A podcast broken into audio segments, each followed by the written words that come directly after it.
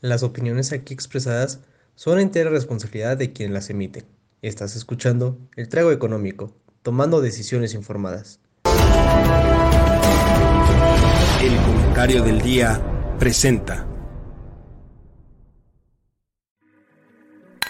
Mi compadre y yo somos los dos licenciados egresados de la UP y pues básicamente estábamos buscando una excusa para tomar y platicar decidimos empezar este pequeño programa, este podcast, en el que vamos a estar hablando de finanzas, de economía, un poco de política, de todos los temas que nos interesan, que nos parecen divertidos, que nos parece que vale la pena platicar con ustedes.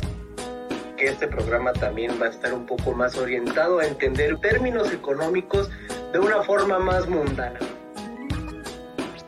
El trago económico, tomando decisiones informadas. Comenzamos. Damas y caballeros, niños y niñas de todas las edades, la muchachada que nos observa a lo lejano, un saludo al amigo Elon Musk que justamente ahorita nos está sintonizando. Quisiera saludar a toda la muchachada, pero bueno, para darles la bienvenida a este hermoso programa llamado Trago Económico, donde cada jueves, como es costumbre, nos sentamos a criticar y a sentirnos expertos en todo porque, pues, porque, porque, porque se puede, ¿no? Porque se puede y se vale. Así que pues aquí como todas las noches, eh, porque es el trabajo de un economista claramente, pero aquí como todos los hermosos jueves me acompaña a mi lado mi querido Jaime. ¿Cómo estás Jaime? ¿Cómo te va la vida? Bendito Dios, muy bien, mi querido Joaquín. Estoy tomando alcohol, platicando economía y con los lentes. ¿Qué más puede pedir alguien en la vida? Este, que nunca, que la resaca no exista. Esto, eso sería importantísimo. No pensemos en eso, Joaquín, para mañana. Hoy es, hoy es un día de disfrute. ¿Qué estás bebiendo, querido Joaquín? Es una muy buena pregunta, Jaime, porque ahorita me acabo de dar cuenta que no traigo ni agua. A ver, espera, no. Sí traigo por lo menos agua, porque, porque me enganché con Python. Es que me enganché por la, esta cosa que ahorita te estaba mostrando. Me enganché, me enganché y ahí estuve haciendo un buen de cosillas. No, pues qué bueno. Pero Jaime, ¿tú qué estás tomando? Hoy, hoy qué creación tan creativa, creativesca eh, hiciste.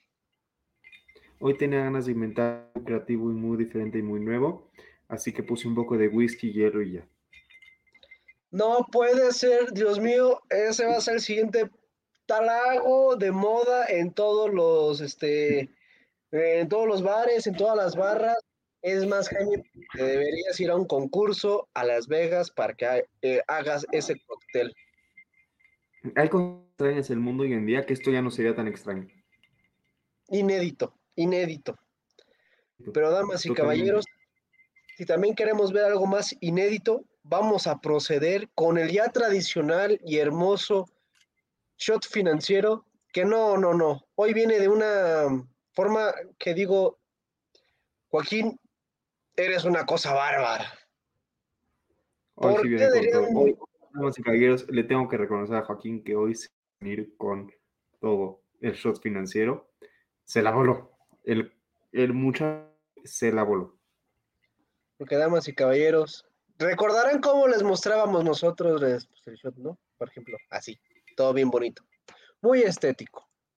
Pero, pues como es costumbre, Jaime y yo decimos, ah, oye, pues cómo estuvo el mercado, cómo creemos que estuvo el mercado, ¿no? Y antes, si recordarán, pues lo que llegamos a hacer, o lo más... Eh, que no puedo pensar y escribir el mismo tiempo. Ahí está. Lo más cercano de cómo estaba el mercado es que sacábamos esta tablita. Pero, damas y caballeros, dije, ¿por qué no dar un paso más adelante y no un paso lateral como movimiento ciudadano. Qué gran chiste. Y dije, ¿por qué no hacemos una, simple este, figurita? Algo de estadística que ya nos enseñaron por ahí. Y primero hice un histograma y después se me ocurrió hacer una gráfica de caja, que, o conocida luego en el medio como de bigotes que enseña más o menos la distribución. Se imagina como si las líneas fueran los bigotitos. Exactamente. O bueno, yo me imaginaba que todo este cuadrito era el los bigotes. Bueno, sea como fuere, damas y caballeros, en, esa cajita, lo que está dentro de la caja es la mayoría de, de las observaciones. Lo que está en esa línea, que es la más oscura de ahí, es el promedio y lo que está en la línea hasta arriba es el mínimo y el máximo respectivamente. Esta gráfica es increíble para ver el mercado, increíble. ¿Por qué? Porque lo que podemos ver ahí, por ejemplo, es que el mexicano estuvo este, esta semana cerca del menos 2%, menos 1.42% que estamos viendo ahí. Y el 75% de las acciones del mercado mexicano estuvieron entre menos 3.8 y menos 0.4. Esa fue la variación. A la mejor acción le tocó un 3.47%, peor se cayó un 13%.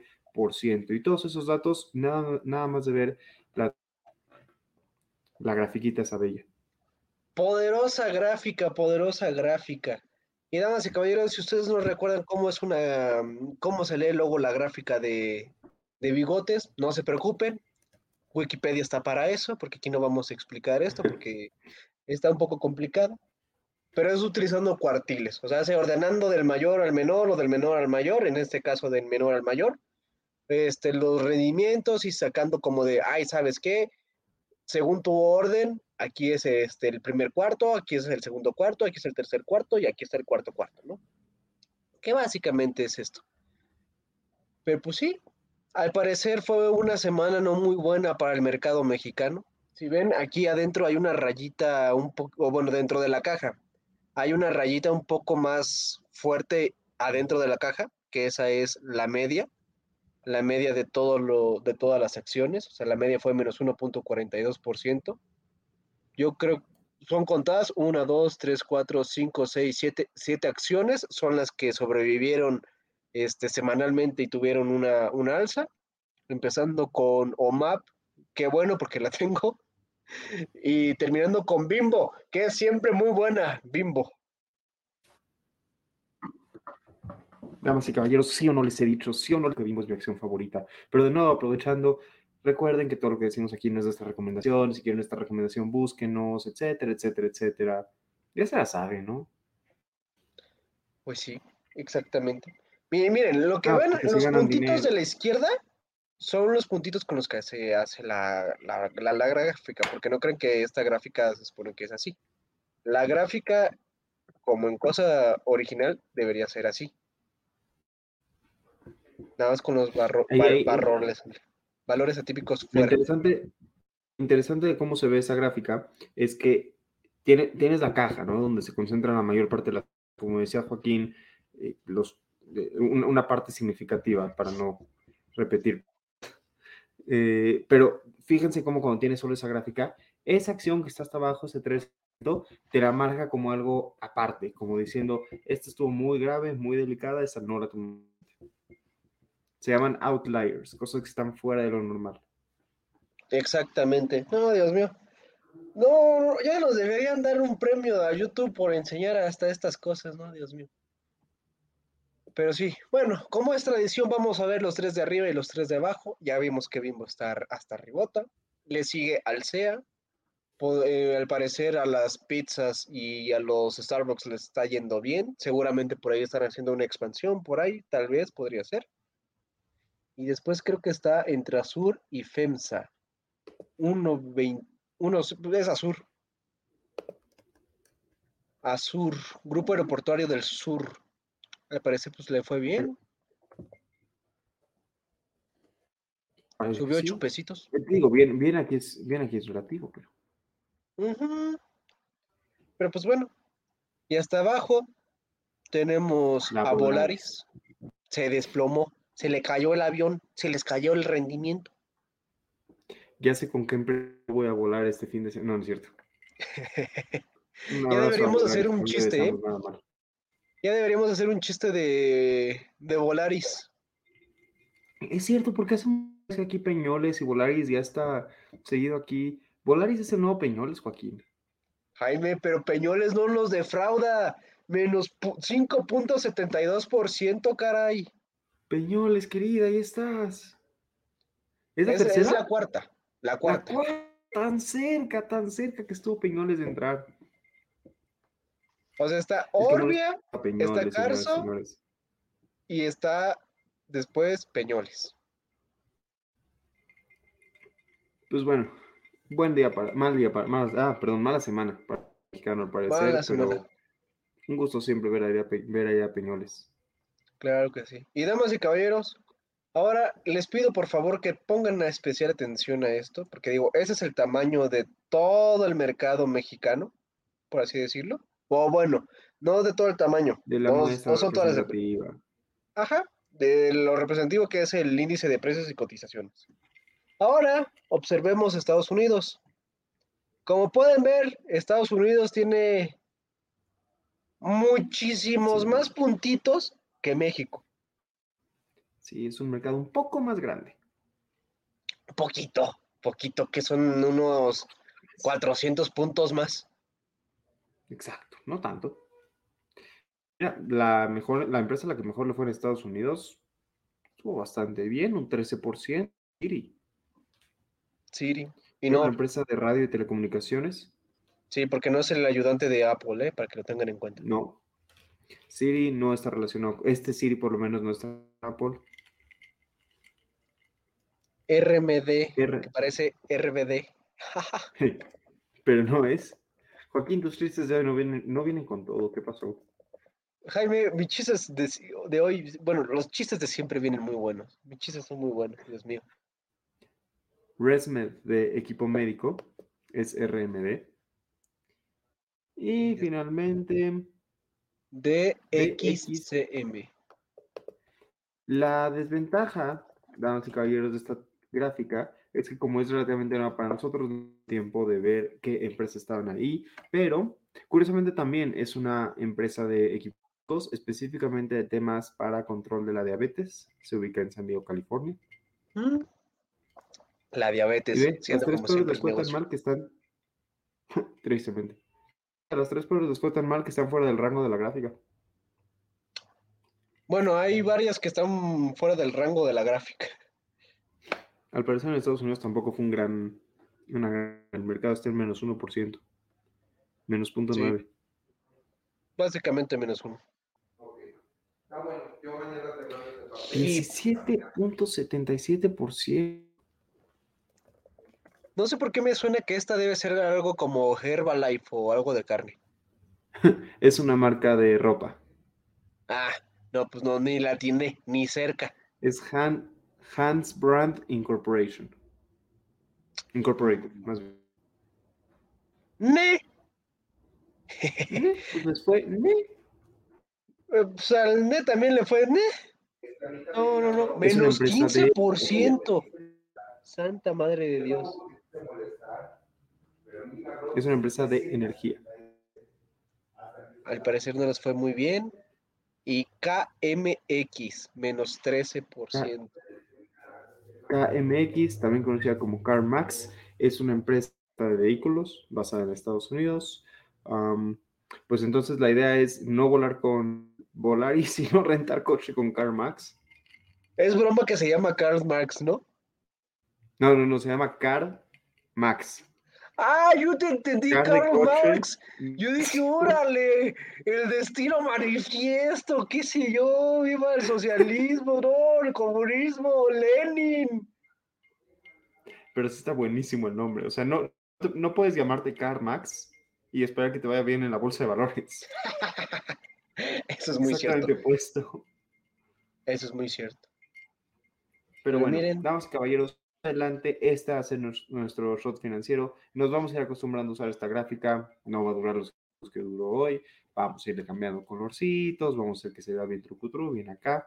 Pero gusta mucho esto porque siempre hemos hablado, Joaquín y yo, de que queremos que el shot financiero también enseñe cómo está todo el mundo, no solo las tres mejores y las tres peores. Y aquí se ve mucho. O sea, el mercado de Estados Unidos, por ejemplo, menos 1%. La mayoría de las empresas crecieron entre un 1% o decrecieron un 2% rango, se ve muy bien, es muy intuitivo y esperemos que les haya gustado esta nueva idea. ¿Les gustó? Igual nos pueden contar, lo vamos a seguir haciendo igual, pero nos pueden contar. Sí, ahí, no, ahí los ponen en los comentarios o le dan también like, qué sé yo, cosas así. Denle like porque necesitamos monetizar. Porque pues yo ya estoy tomando agua, imagínense cómo está la economía. También porque queremos ganarle a los otros programas del trago, digo, del comentario del día, porque ustedes saben que el trago económico es el mejor. Y que, que tenemos una competencia sana. Sí, sí, lo sano, pero digo, sí, claro, sana, muy sana. Muy sana. Pero bueno, sí, dime, Jaime. Tema de hoy. El tema de hoy, damas y caballeros, el tema de hoy, como lo bien lo leyeron en su eh, al entrar al video, no les mintieron, vamos a hablar de la gentrifica, gentrificación turística. Pero, Joaquín, ¿qué es gentrificación turística? Claro que sí, Jaime, con mucho gusto. Mira, te voy a leer una gran definición de la ONU Habitat por un mejor futuro urbano, que es gentrificación. La gentrificación sucede cuando un proceso de renovación y reconstrucción urbana se acompaña de un flujo de personas de clase media o alta que suele desplazar a los habitantes más pobres de las áreas de intervención. Eso en japonés o en español, ¿cómo se come? Damas y caballeros, se come como el hashtag efecto Cancún, que qué es lo que pasa? Cancún, el pueblito todo bonito, nadie le hace caso. De repente dicen, oh, hay playas bonitas y todas las cadenas hoteleras. Oye, ¿puedo invertir para poner yo mis este, ah, hoteles de alto lujo? Sí, claro, entra. Entonces mueven a toda la población de Cancún a dos secciones, la zona hotelera, que es básicamente toda la opulencia, todo esto, y a los pobres residentes de Cancún o de Quintana Roo, los mueven al pueblito, que todos saben que pues no está de la cosa más bonita. Entonces tienes estos contrastes, ¿no? Y dijeras tú, pues alguien de Cancún puede trabajar mucho, muy fuerte para poder vivir también en la zona hotelera que está muy bonita. Pues no, esta parte no es como que tan asequible para estas personas. Otro efecto que no es como tal turístico, pero también tiene que ver con la gentrificación, es todo lo que pasa en Polanco y la Roma que ya para las personas endémicas o mexicanas, vaya, está haciendo incluso la renta muchísimo más cara. ¿Por qué? Por los efectos de inflación que están metiendo los extranjeros, porque como los extranjeros ganan en dólares o ganan en otra moneda, pues básicamente les hace fácil este, pagar la renta y los, este, ¿cómo se dice? Land, uh, landlord, ¿cómo se llaman? Los caseros, dicen, ¿sabes qué? Te voy a subir la renta y la pueden pagar. Entonces, damas y caballeros, esto es la gentrificación. Primero que nada, muy bien. y a ver, ya entrando a la discusión del tema. Justo cuando Joaquín la pasada me dice, déjame, vamos a hablar de gentrificación turística, empezamos a hablar y Joaquín me platicó su opinión y le dije, no quiero que me des toda tu opinión porque quiero que lleguemos a discutirlo. ¿Alguna ventaja que le das a la gentrificación política? ¿De a la gentrificación turística? Chance, yo le veo a la gentrificación turística, ¿eh? ojo, la, gentrificación específicamente de turismo, yo le veo incluso como que uno, inversión directa en la zona. Eh, también yo siento que aumenta la seguridad o disminuye la inseguridad, vaya, el viceversa yo siento eso. Y, y no sé, y también como que se permea bajo la mejor teoría capitalista del mundo, se permea la riqueza que llega a, estas, este, a estos lugares. Que ojo, yo creo que eso no, no, no necesariamente es cierto de que vas a desarrollar algo y ese algo te va a ayudar a permear la riqueza en todos lados. Entonces, esas podrían ser algunas ventajas que yo veo de una gentrificación turística, que no sé si sea cierto o sea falso, pero de primera instancia yo creería que podrías hacer eso. Es que, a ver, justo una de las formas en las que se puede ver la gentrificación turística, y no vas a dejar mentir, tiene que ver también el tipo de oportunidades de trabajo que le llegan a estas personas. Porque es cierto, estás moviendo a las personas porque necesitas los espacios para, o, más bien porque quieres destinar esos espacios para construir hoteles, tienda, construir todo eso. Pero al final del día, cuando ya tienes eso construido, necesitas gente que lo... Y normalmente la gente que lo trabaja es la misma gente a la que moviste. Parte, problema de esto tiene que ver con que, con que en México hemos sido muy injustos a cabo estos procesos, ¿no? O sea, no es como que compensas a las personas con contratos millonarios porque vas a poner tu hotel que te va a generar muchos millones. Los compensas con un trabajo mínimo. Pero es un trabajo, y es un trabajo con seguridad social, y es un trabajo con buenos, buenos pagos, buenas prestaciones, o puede llegar a serlo, no siempre lo es, pero podría llegar a serlo. Por eso el tema de las ventajas. Lo, una de las cosas que más me preocupan, eh, una de las cosas que más me gustaría investigar, hablar, discutir todo esto, tendría que ser si parar o no se debería parar particularmente en estas cosas.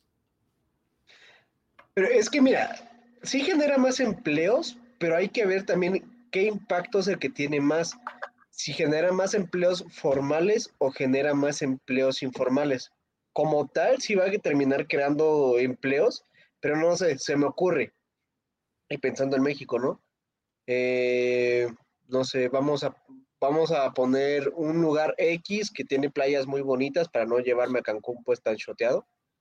O algún lugar en el cual vas a desarrollar un lugar que está lejano de donde está el lugar donde viven las personas, está el lugar donde tienen que ir a trabajar las personas. Obviamente tienen que comunicarse. Entonces ahí desarrollas podría haber una nueva ruta de transporte, por lo cual pues hay nuevos empleos de, oye, estos choferes para llevar a X personas de aquí a acá, ¿no? Excelente, muy bien. Pero, ¿qué tal si el número de personas luego también empiezan más a aglomerarse? De que, ¿sabes qué? Aquí es la estación en la cual vamos a partir para ir a tal lado a trabajar y toda la informalidad también ahí se empieza a hacer. La que te vende los chicharrones, la que te vende los, las tlayudas, las que te venden este, también las tortas, los cafés, etcétera, etcétera, también se va desarrollando. Y eso, pues no sé si sea bueno o sea malo. De que genera, pues genera empleo. Pero no, no sé, porque eso también podría ser un efecto adverso de poder hacer este, pues, esta cosa llamada gentrificación turística. Se me ocurrió ahorita. me, me quiero comprar, digamos, la idea de la económica.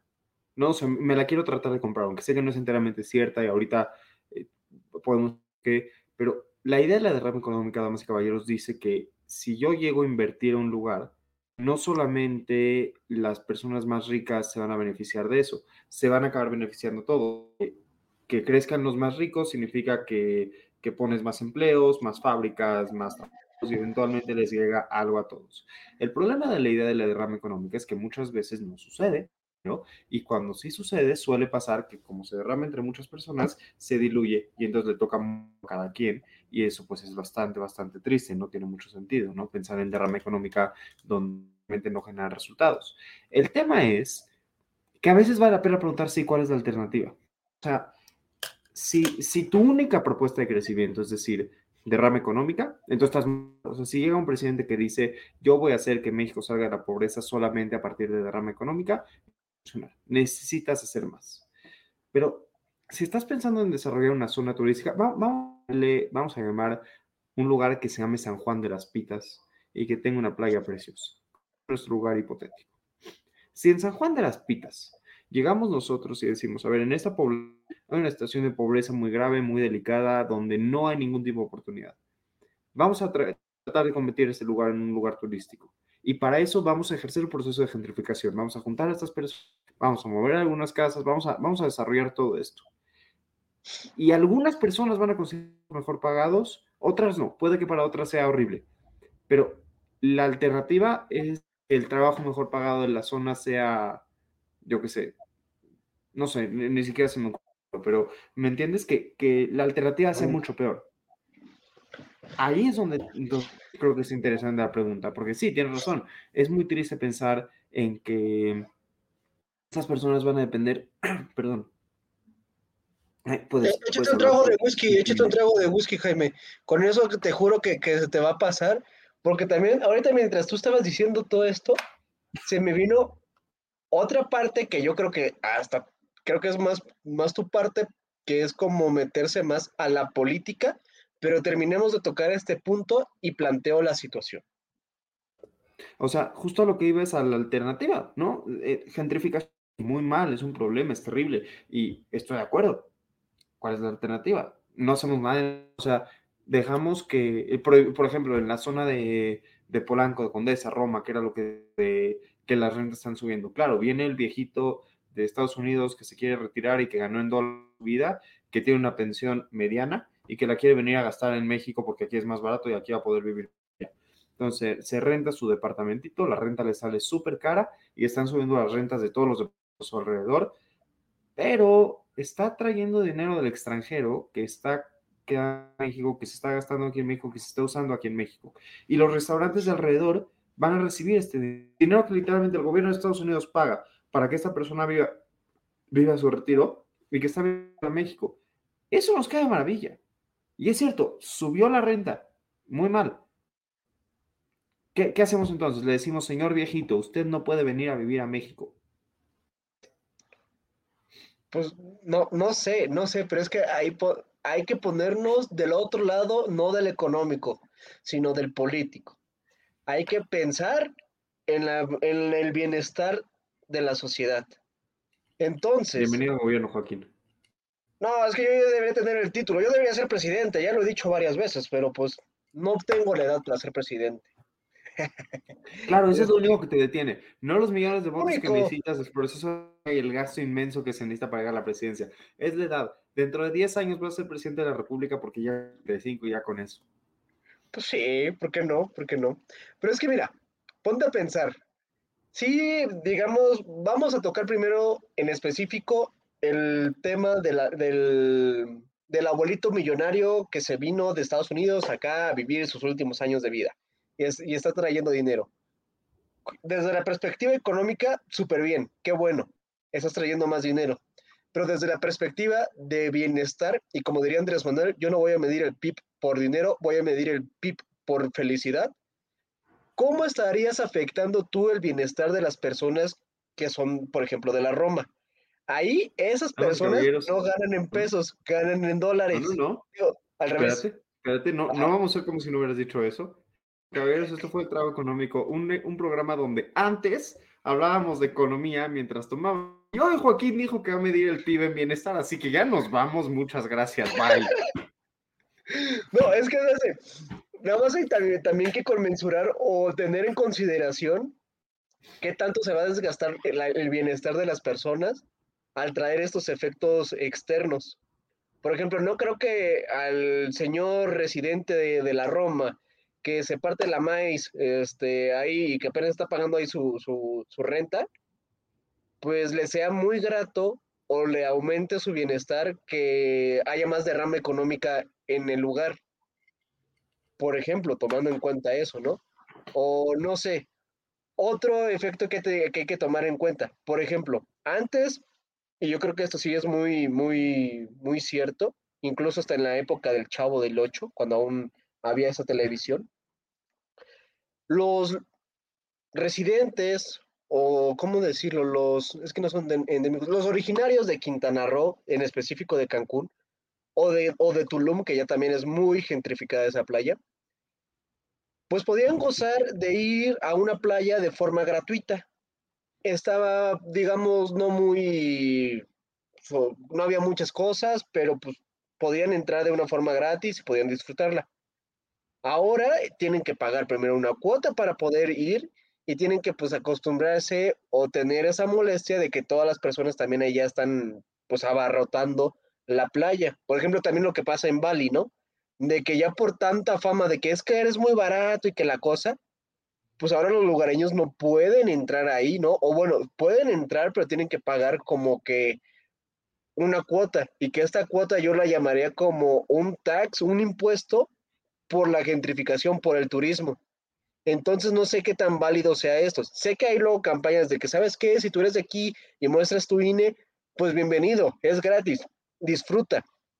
Pero, pues no sé, no sé cómo sea la percepción de bienestar de esas personas. O sea, sí hay que tener en cuenta lo económico, pero hay que tener más en cuenta también lo humano.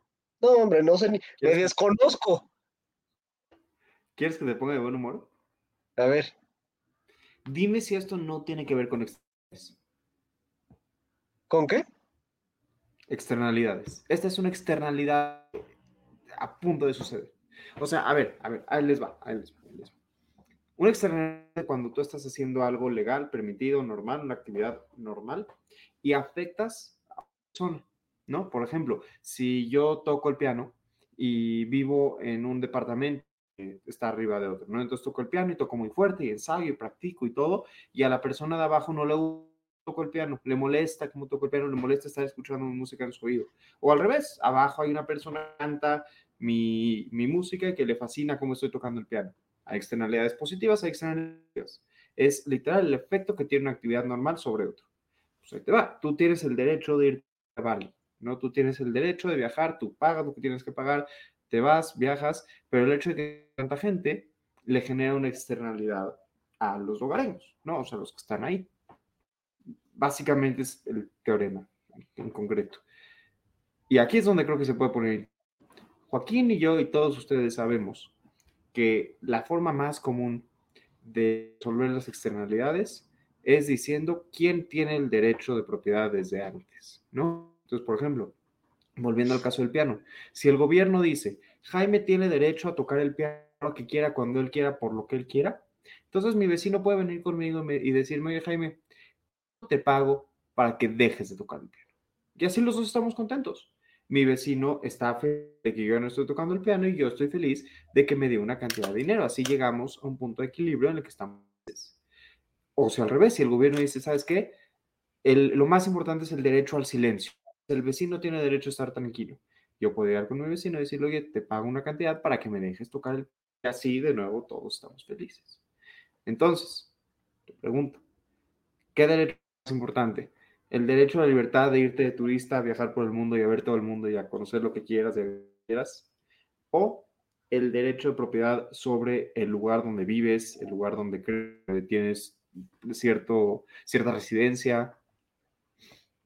Yo voy más por el segundo. Y de hecho, ahorita que estabas diciendo de todo esto, creo que también muchos países europeos lo aplican. De cuando vas a visitarlos o vas a ir de turista, tienes que pagar de antes de llegar, pues el fee de ser turista. Por ejemplo, Venecia. De que, ah, oye, es que quiero ir a Venecia. Va, ¿quieres venir a mi isla? Chidísimo, pero es que tú me estás eh, trayendo una externalidad negativa, entonces págame tanto. Entonces, pues yo creo que es más importante la segunda opción, que no recuerdo bien cómo la habías planteado, más bien que los derechos tienen que rescindir o los derechos los tienen que tener los lugareños que los extranjeros. Por lo cual, yo creo que aquí más bien sería un buen ejercicio que el mercado, a través de algún mecanismo, busque discriminar de los lugareños a los este, extranjeros y cobre una tarifa como corresponde. Por ejemplo, en muchísimos lados así lo hacen, pero de que no sé, voy a poner un ejemplo muy vago y es del Estado de México. Ir a ver el centro ceremonial Otomí, ¿no?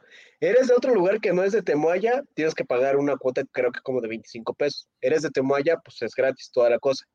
Sí, chidísimo, ya ahí yo no pago nada y los extranjeros o los, los de fuera de este lugar tienen que pagar. El ejemplo de Tulum, los todos tienen que pagar la, la playa.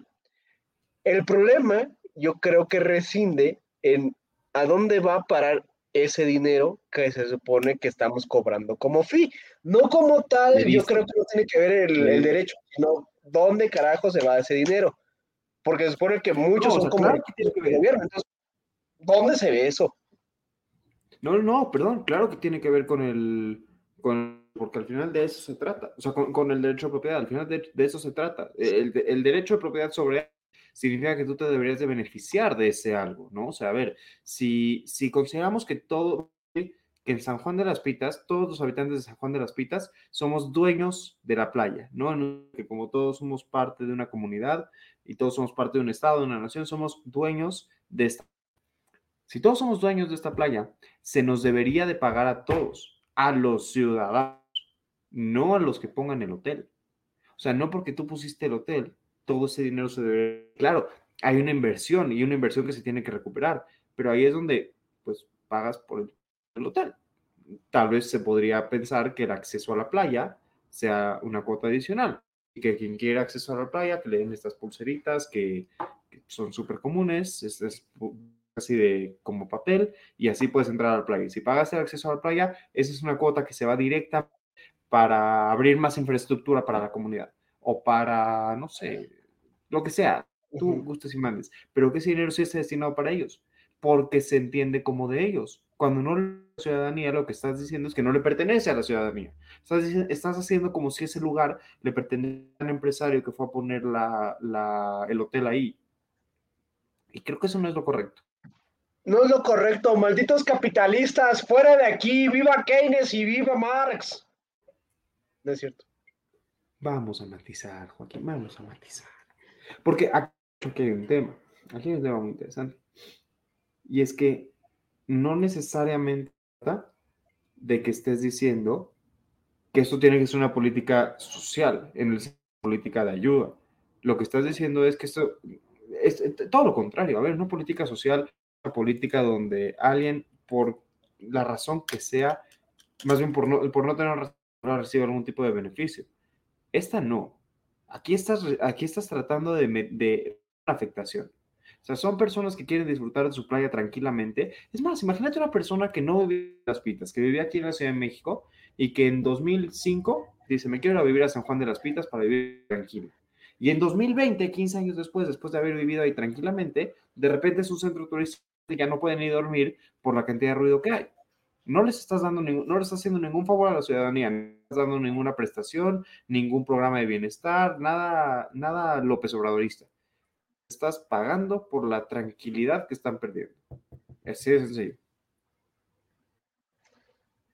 Es que eso está complicado porque mira, estamos todos de acuerdo que ya ha definido los derechos y una cuota, por así decirlo, o un fee, lo que quieras tú, algo que rezar, que ¿cómo se dice? Para resarcir la externalidad negativa que trae el turismo, pues está, debe, debe existir, ¿no?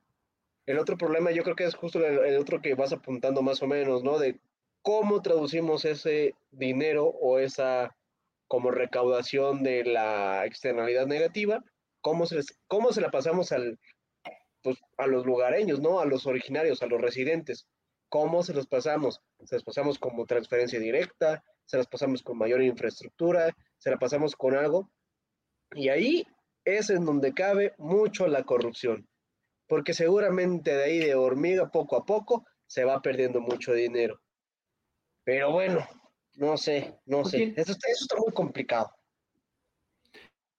Tengo un caso que he estado pensando en las últimas semanas y que me encantaría que habláramos en otro programa acerca de beneficios de la corrupción.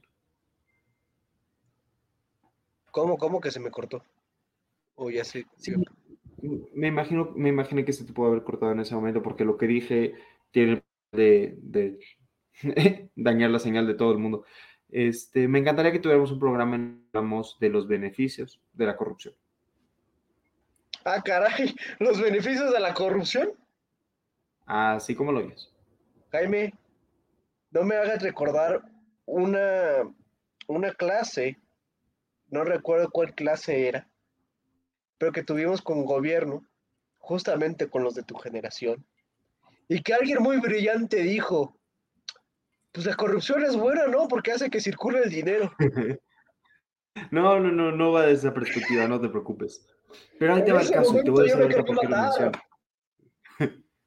No, pero ahí te... un saludo a esa persona, por cierto. Eh, ahí, te va, ahí te va el caso y ahí te va por qué lo digo. Tú sabes dónde fue el Mundial, todos lo sabemos, ¿no?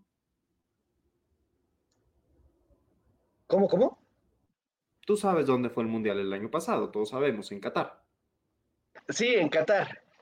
Qatar, sí. Pues resulta ser que durante el proceso para votar para que Qatar fuera el, el, anfitrión del Mundial, la competencia era Estados Unidos. Las opciones para el Mundial 2022 eran o Qatar o Estados Unidos. Y está demostradísimo por investigaciones, por arrestos incluso, que hubo corrupción. O sea, no tenemos duda. No es como que sospechamos que hubo corrupción. No, no, no. Sabemos, a ciencia cierta, mostrado, que hubo corrupción para elegir a Qatar. Pero el tema es que el mandato oficial de la FIFA es hacer del fútbol global, distribuir la idea de fútbol para que le llegue a más personas. Y eso sí pasa tienes un mundial en Qatar y no pasa cuando tienes un mundial en Estados Unidos. Y además la cultura catarí es muy interesante, no conocían nada de la cultura catarí y descubrí muchísimo durante el Mundial. Y de la cultura estadounidense con ella, ¿no? O sea, es, es algo con lo que estamos todo el tiempo lidiando. Entonces, la idea de preguntarnos los beneficios de la corrupción no es tanto esta idiotez de que el dinero fluye, el dinero puede fluir con los... Es más esta, esta, esta cosa, esta idea que podríamos hacer en otro programa. ¿Qué tan no ceñirse a las leyes de manera absoluta trae otros beneficios? O sea, ¿qué tanto el haber, el haber permitido, porque podríamos hacer una alternativa donde quien pueda comprar un mundial se lo queda, ¿no? O sea, Qatar, ¿Qué no es así como está? o sea, justo, o sea, hacerlo en lugar de hacer como si estamos escondiendo y como si tenemos mecanismos, todo eso, no, ya, lo abres. Vamos a ser totalmente honestos. Quien pague más se queda con el mundial y punto, como sucedió con Qatar. Y te beneficios, pero tal vez salen algunas cosas malas. ¿Y por qué lo digo? Cuando tratas de todo esto por corrupción, ya estás hablando de otro problema. O sea, ya estás hablando del problema en sí mismo de la corrupción, que implica de las cosas buenas y las cosas malas. Podría ser que por corrupción el dinero del proceso de gentrificación está llegando a proyectos más grandes, podría ser que está llegando a las manos equivocadas, podría ser que se está perdiendo, que es dinero que se sale de ese lugar. O sea, que por corrupción llega que ni siquiera están en San Juan de las Pitas. Pero ese es otro tema. Es otro tema, porque ahí sí es abrir todo, justo como dices, ¿no? Todo un canal de discusión. Pero, damas y caballeros, así es como uno puede llegar a estas cosas de, gentrificación que creo que muy pocas veces nos, nos, lo planteamos, ¿no? Y miren, yo creo que hasta, no sé si se pueda dejar tarea en este programa, pero si nos están escuchando, les dejo de tarea que tratan de más o menos abordar con algunas ideas, si quieren, de, los que, de lo que hayamos dicho o con otras más desarrolladas, el proceso de cómo fue la gentrificación en San Miguel de Allende, que yo creo que también es un, un problema o un lugar en el cual puede, que está muy fácil sacar estas distinciones, ¿no? De cómo estaba antes, cómo es que llegó a ser muy turístico y qué es lo que le afectó. ¿Estuvo bien? ¿Estuvo mal? Todo lo contrario, ¿qué hacemos? y sean ustedes bienvenidos a una clase de economía avanzada. Con este, con este muchacho. A ver, independientemente de eso, para ir cerrando el tema de entonces, ¿dejamos que suceda o buscamos frenarlo? Me parece que estamos a buscamos, ah, más bien, dejamos que suceda, pero buscando que los beneficios se vayan población afectada y no para manos extranjeras o para manos corruptas o manos manos tóxicas, digamos, manos tóxicas, me gusta la expresión. ¿Hasta ahí mm. estamos de acuerdo? Sí. Yo más bien, yo, la primera pregunta que decías de que decías que si lo dejamos que, si, que se haga o no dejamos que se haga, yo creo fielmente que el mercado y la mano invisible debería decidir eso. Y ya ah, posteriormente. hablabas de bienestar, Joaquín. Pues sí, pero Jaime, no vas a intervenir tan feo al mercado. Entonces, mira, Buscas una forma en la cual el mercado sea libre, pero le pones reglas de juego. Ok, ok, ok, te la compro. Ahora, me porque esta creo que está más delicada. Y es que en gentrificación turística, siendo claro cómo está cayendo como la cascada de inversión, la posibilidad de trabajos, todo eso, y ahí, y lo que dices, ¿no? De regularlo. Y esto de la gentrificación, Vamos a, vamos a, sé que está horrible el término, por favor no me citen con ese término, no lo digo de manera despectiva. La gentrificación, la de Polanco, la Condesa y la Roma, cuando llegue a tomar su pensión y dedicarla ahí, llamémosle gentrificación senil. Me estás juzgando, ¿verdad? Siendo que me estás juzgando, diciendo que tienes razón. Yo no, ibas a decir algo así como gentrificación fifi. Ah, eso hubiera estado mejor, me hubiera sentido menos diciendo eso. Gentrificación de retiro fifi. Gentrificación de retiro fifi. Va, va. La gentrificación de retiro fifi. Ahí sí que hacemos con eso. Esa, esa es la que más trabajo me cuesta. La otra te la puedo aceptar. Ay. Yo sigo diciendo que ahí lo que se debería hacer es un proceso de mercado en el cual se discrimine por eres de aquí o no eres de aquí. Y ojo, discriminar no quiere decir así como la excepción que todos tenemos de, de, discriminación, de que yo te juzgo por ser esto o algo así. No, eso no es discriminación. Económicamente, y un gran profesor nos ha dicho, discriminación es elección bajo algún criterio. ¿Qué profesor te dijo eso? José Antonio. Ah, ok, sí. Perfecto. ¿Qué? ¿Qué? a ¿Ibas a decir que está mal? no, no. que está mal, Jaime. que está mal. el profesor que me dijo eso a mí no te dio clases a ti, entonces yo no sabía cómo había llegado a ti y me, me, me, ganó la curiosidad, perdóname. Un abrazo al maestro José Antonio Salazar, aquí admiramos profundamente, lo queremos mucho y sus clases son extraordinarias. No sé qué clases te da a ti, a mí macro 1 y me dio herramientas computacionales y me dio desigualdad social ahorita a las tres y por experiencia personal les puedo decir que todas las veces que repetí profesor me fue peor en la repetida que en la original, siempre la original era mejor. José Antonio es de excepción porque la materia de desigualdad social fue extraordinaria y fue la última y tercera que me dio y fue maravillosa. Maestro, le mandamos un gran abrazo. Un, un gran abrazo, un gran abrazo. A ver cuándo viene de nuevo. A ver cuándo viene de nuevo. Que caiga el trago económico uno de estos días. Vamos a hablar de corrupción. Podríamos invitarlo a él y a alguna otra persona.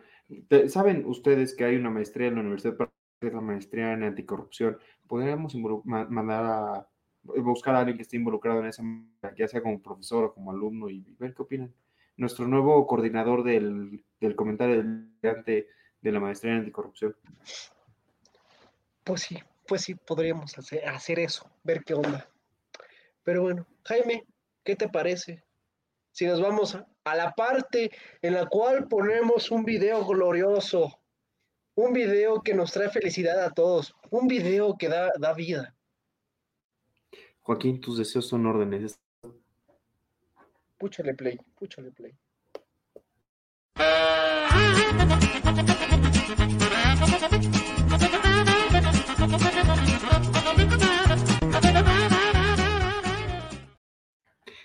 Que, hayan añadido al video de López Obrador presidiendo la paloma es lo más hermoso que ha pasado en la historia de la humanidad. Oye, Jaime, yo tengo una gran duda. Y digo, porque yo creo que ya es tiempo también de que lo empecemos a, a pensar, ¿eh? ¿Qué vamos a hacer cuando Andrés Manuel se vaya? Joaquín, no hables así. Él nunca se irá. Dios te está escuchando. Dios te está escuchando, Joaquín. No, hace de que se vaya después de la presidencia, no a la otra vida. O sea, mira, el, viejito es eterno, yo creo que es confiar en que su video de la paloma también lo será, y si no, es cuestión de tiempo para que Claudia haga algo parecido. ¿Y qué tal si gana Xochitl? Es cuestión de que cualquiera haga algo parecido y lo podamos poner. Estoy seguro de que, ¿sabes qué? El día que tengamos tiempo libre tú y yo, Joaquín, que no sé cuándo sea, vamos video de 15 segundos con eh, eh, burlas políticas. López Obrador presidiendo la... Enrique Peña Nieto tirando la banda presidencial y diciendo cinco, no me, digo uno, no menos. Ya sabes, todo tipo de cosas y lo vamos a pasar. Gran paréntesis, gran paréntesis. Se me está ocurriendo que dentro ya de dos temporadas, porque digo, esta ya acaba en, pues por ahí de diciembre, luego la otra va de enero agosto, en la otra temporada, que va como de agosto a diciembre de nuevo, o sea, más o menos como en un año, propongo que hagamos los Amlóscares. Momentos icónicos de Andrés Manuel López Obrador, que yo creo que tenemos para tres programas. No tenemos por qué esperar a más adelante. Podemos hacer los AMLOS conforme se acerca el cierre del sexenio. Sí, sí, sí. Me agrada. Pero mientras tanto, pero espera, espera. Joaquín, se me dan muchas ideas al mismo tiempo y no te puedo dar todas porque eso va a espolearle a, la audiencia en los próximos programas. De la mañana de hoy antes de que, de que me emocione más. Ok, ok. Bueno, pues em, a las 7.20 empezó la mañanera del, con López Obrador el primer evento del día, el Instituto Nacional de Antropología anunció que, espera, perdón, se me movió aquí, Ah, que el salvamento arqueológico en la ruta del tren Maya ya está al 100%. Se recuperaron durante la construcción del tren Maya 55 mil bienes inmuebles, 1.266.000 fragmentos de cerámica, 1.926 muebles, 1.409 vasijas, 653 osamentas y 252 rasgos naturales. Al parecer le están poniendo duro a esto de mantener viva la herencia de todo lo que va a aplastar el tren Maya. Pero pues, ¿por qué no mejor la mueven a un museo? Y hacen el museo del tren Maya. Esto es el museo por lo que se hicieron el Museo del Mamut. Sí, mamut. Eh, sí, sí saben, damas y caballeros, que existe un museo del mamut hecho en el aeropuerto de Felipe Ángeles. O sea, el, este, el, O sea, es el que nadie utiliza y que utilizaron como para hacer una pasarela de moda, dado que no hay ni un alma ahí. Este merengues. Ay, no. Ahora, feo. Eh, esta mañana, fíjate, no tengo tantos temas aquí apuntados, tengo, tengo entonces no va a estar tan largo. Em, López Obrador avisó que en el caso de Nuevo León se está para atender el tema de inseguridad. Lamenta eh, secuestros en Zacatecas. Digo, no hay que decir, ¿no? Que lo lamente no es lo mismo al respecto, pero una, no sé si lo vieron, pero unos jóvenes fueron secuestrados en Zacatecas, un sobreviviente ya está declaraciones, ha sido todo un tema. Ay, no. Mira, creo que lamentarlo no funciona para nada cuando una estrategia de seguridad no está bien definida en este gobierno y al parecer la estrategia de seguridad más bien es utilizar a la policía y a los militares pues, para cuidar el metro, para crear el tren Maya, para hacer el tren de Istmo de Tehuantepec. Seguramente utilizaron algunos soldados para hacer el, tren insurgente. Pues no sé, no sé. ¿A dónde vamos a pues parar? ¿sabe? ¿Quién sabe? Pero es que hay, un, tema muy delicado con la política de seguridad de México y es que ya no solo no está dando resultados, me da la impresión de que ya nos acostumbramos a que no esté dando resultados. Pero bueno, otra vez, López Obrador, es lamentable lo que sucedió, y aquí lo estoy citando, es lamentable lo que sucedió en Zacatecas, lo mismo, estamos haciendo la investigación de los jóvenes, hay uno que afortunadamente está vivo, herido y esperando para conocer el porqué de esos crímenes, no adelantarnos y esperar a tener más información. Eso es lo bueno. Perdón, perdón que me reí de repente. ¿Te has dado cuenta de que no sabe conjugar verbos? Jaime, el señor ya se le está olvidando cómo hablar. Señor, ya está grande, pobrecito. Por, el amor de Dios, ve esta frase. Está declarando para conocer el porqué de estos crímenes. No adelantarnos y esperar a tener más información. ¿Qué, qué está? O sea, esa frase, esas eran dos frases separadas. No tiene nada que ver una con la otra. Es que, ¿sabes cuál es el problema, Jaime? Que no le pusiste las pausas necesarias. No, las pausas necesarias me hubieran quitado todo lo que queda del programa, los siete minutos que nos quedan de tiempo. Pues sí, pero pues. hablo, a ver, esto está interesante. Eh, López Obrador aseguró que este jueves aseguró este jueves que Omar García Harfush, el exsecretario de Seguridad Pública, todo eso, el secretario de de México en concreto, habló de que sí participó en reuniones con funcionarios federales tras la desaparición de los 43 estudiantes, pero no participó en la desaparición de los 43 estudiantes. Otra vez te va a tener que leer la frase porque es curioso. En la investigación que se está realizando aparece, y eso lo externó Alejandro Encinas, una reunión de funcionarios públicos estatales y federales, una o dos, cuando sucedieron los hechos, pero son reuniones que públicas. Hay hasta grabaciones de, lo que, de los que participaron y a eso se refería Alejandro que en una de esas reuniones o en las dos estuvo el ex jefe de la policía Harfush. Eso dijo el presidente. Jaime, yo tengo una gran duda y gran cuestión. ¿Tú qué opinas? Yo tengo muchos. ¿Ya se debería dejar morir ese tema o se debería seguir tocando? A ver, con todo el respeto que se merecen las familias y todos los relacionados con las víctimas, lo que pasó con los 43 de Ayotzinapa fue un crimen imperdonable y no vamos a llegar a, conseguir más información. La mayoría de crímenes se resuelven con muy pocas horas, más bien la mayoría de los crímenes que se resuelven se resuelven cuando hay pocas horas desde que sucedió, cuando la información está, está vigente, está viva, se puede conseguir.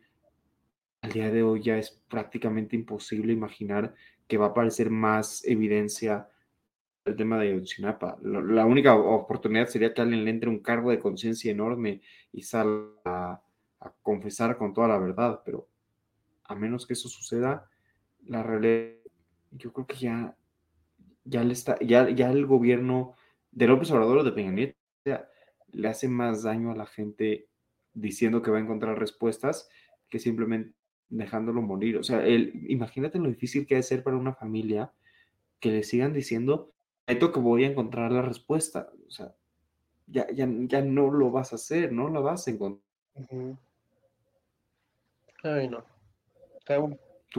trágico, horrible, pero pues no sé. Ya siento que no debe ser un discurso tan palpable, más bien que sea. Es más, si quieres tú, pon un día de conmemoración de ello, pero ya no hagas tanto escándalo, qué sé yo. No sé, yo siento. Yo siento, yo diría eso ya por, por la cantidad de años, siendo fríos, pero pues si yo estuviera, creo que del otro lado sí seguiría luchando por ello. Pero bueno, no sé, es un tema muy delicado que no sé cómo se podría resolver. Es un tema muy delicado. Y hablando de temas delicados, para mí, López Obrador reconoció que entre el 26 y el 27 de septiembre aumentaron mucho, y esos fueron sus, aumentaron mucho los homicidios tras la ola de, violencia en Nuevo León y lo que ha con Zacatecas. Y finalmente, menciono este tema en particular, es el último, pero me llama porque es un tema más economista y con el que nos podríamos divertir también en otro programa. AMLO dice que va a las concesiones de litio porque el mineral es de la nación, de acuerdo con López Obrador. Recuerden el mineral que puede transmitir energía, que se usa en baterías, todo esto. Y de nuevo les doy la frase, ya es la última, no se preocupen. Se está revisando porque las concesiones mineras se entregaron para la de oro, de plata, de cobre, no de litio. Entonces, por eso fue el decreto de nacionalización del litio. En este caso, esta minería de origen chino, que originalmente era de una, era de una empresa inglesa, y ellos la concesión, y entonces estamos revisando. Dios de mi vida, este güey no sabe hablar. Bueno, el, el, punto es que están revisando todos los contratos donde se permiten las, las exploraciones mineras para ver que no haya litio, porque permitieron minerales, pero no el litio. Entonces quiere ver que no haya litio porque tiene esta idea de que, no puede dar. A ver, litio. Ah, litio lleva acento, ¿no, verdad?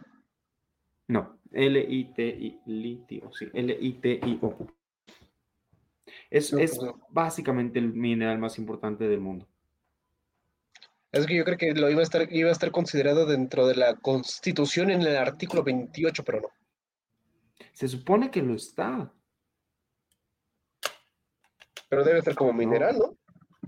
O ha de ser, ha de ser alguna ley reglamentaria, porque se supone que López Obrador que analizar el litio y lo hizo.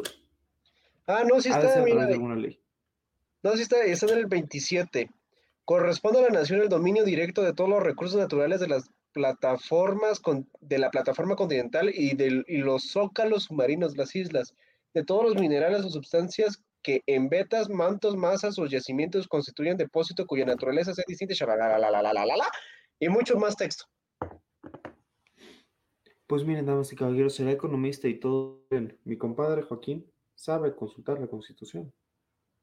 Damas y caballeros, es el libro más importante que uno debe traer en su vida. Es más, en el celular siempre deberías traer dos libros, la Constitución y la Ley Federal de Trabajo. Con estos dos Pensé que Decir la riqueza de las naciones. No, tampoco. No, no, eso no lo entiendes. Y además es un bonchezote de páginas. Despídenos, Joaquín, despídenos. Pues bueno, damas y caballeros. Espera, antes de que se me olvide, te quiero contar algo. Sí, dime. Dice tu tío López Gatel que se quiere lanzar a gobernar la Ciudad de México, el hijo de la chingada. Digo, el cabrón, digo, el muy aventado. Pues que lo haga. A ver qué, a ver qué. No, que no lo haga. ¿Es un mentiroso? ¿Quién no es un mentiroso en la política, Jaime? Pregunta seria. Buen punto, despídenos.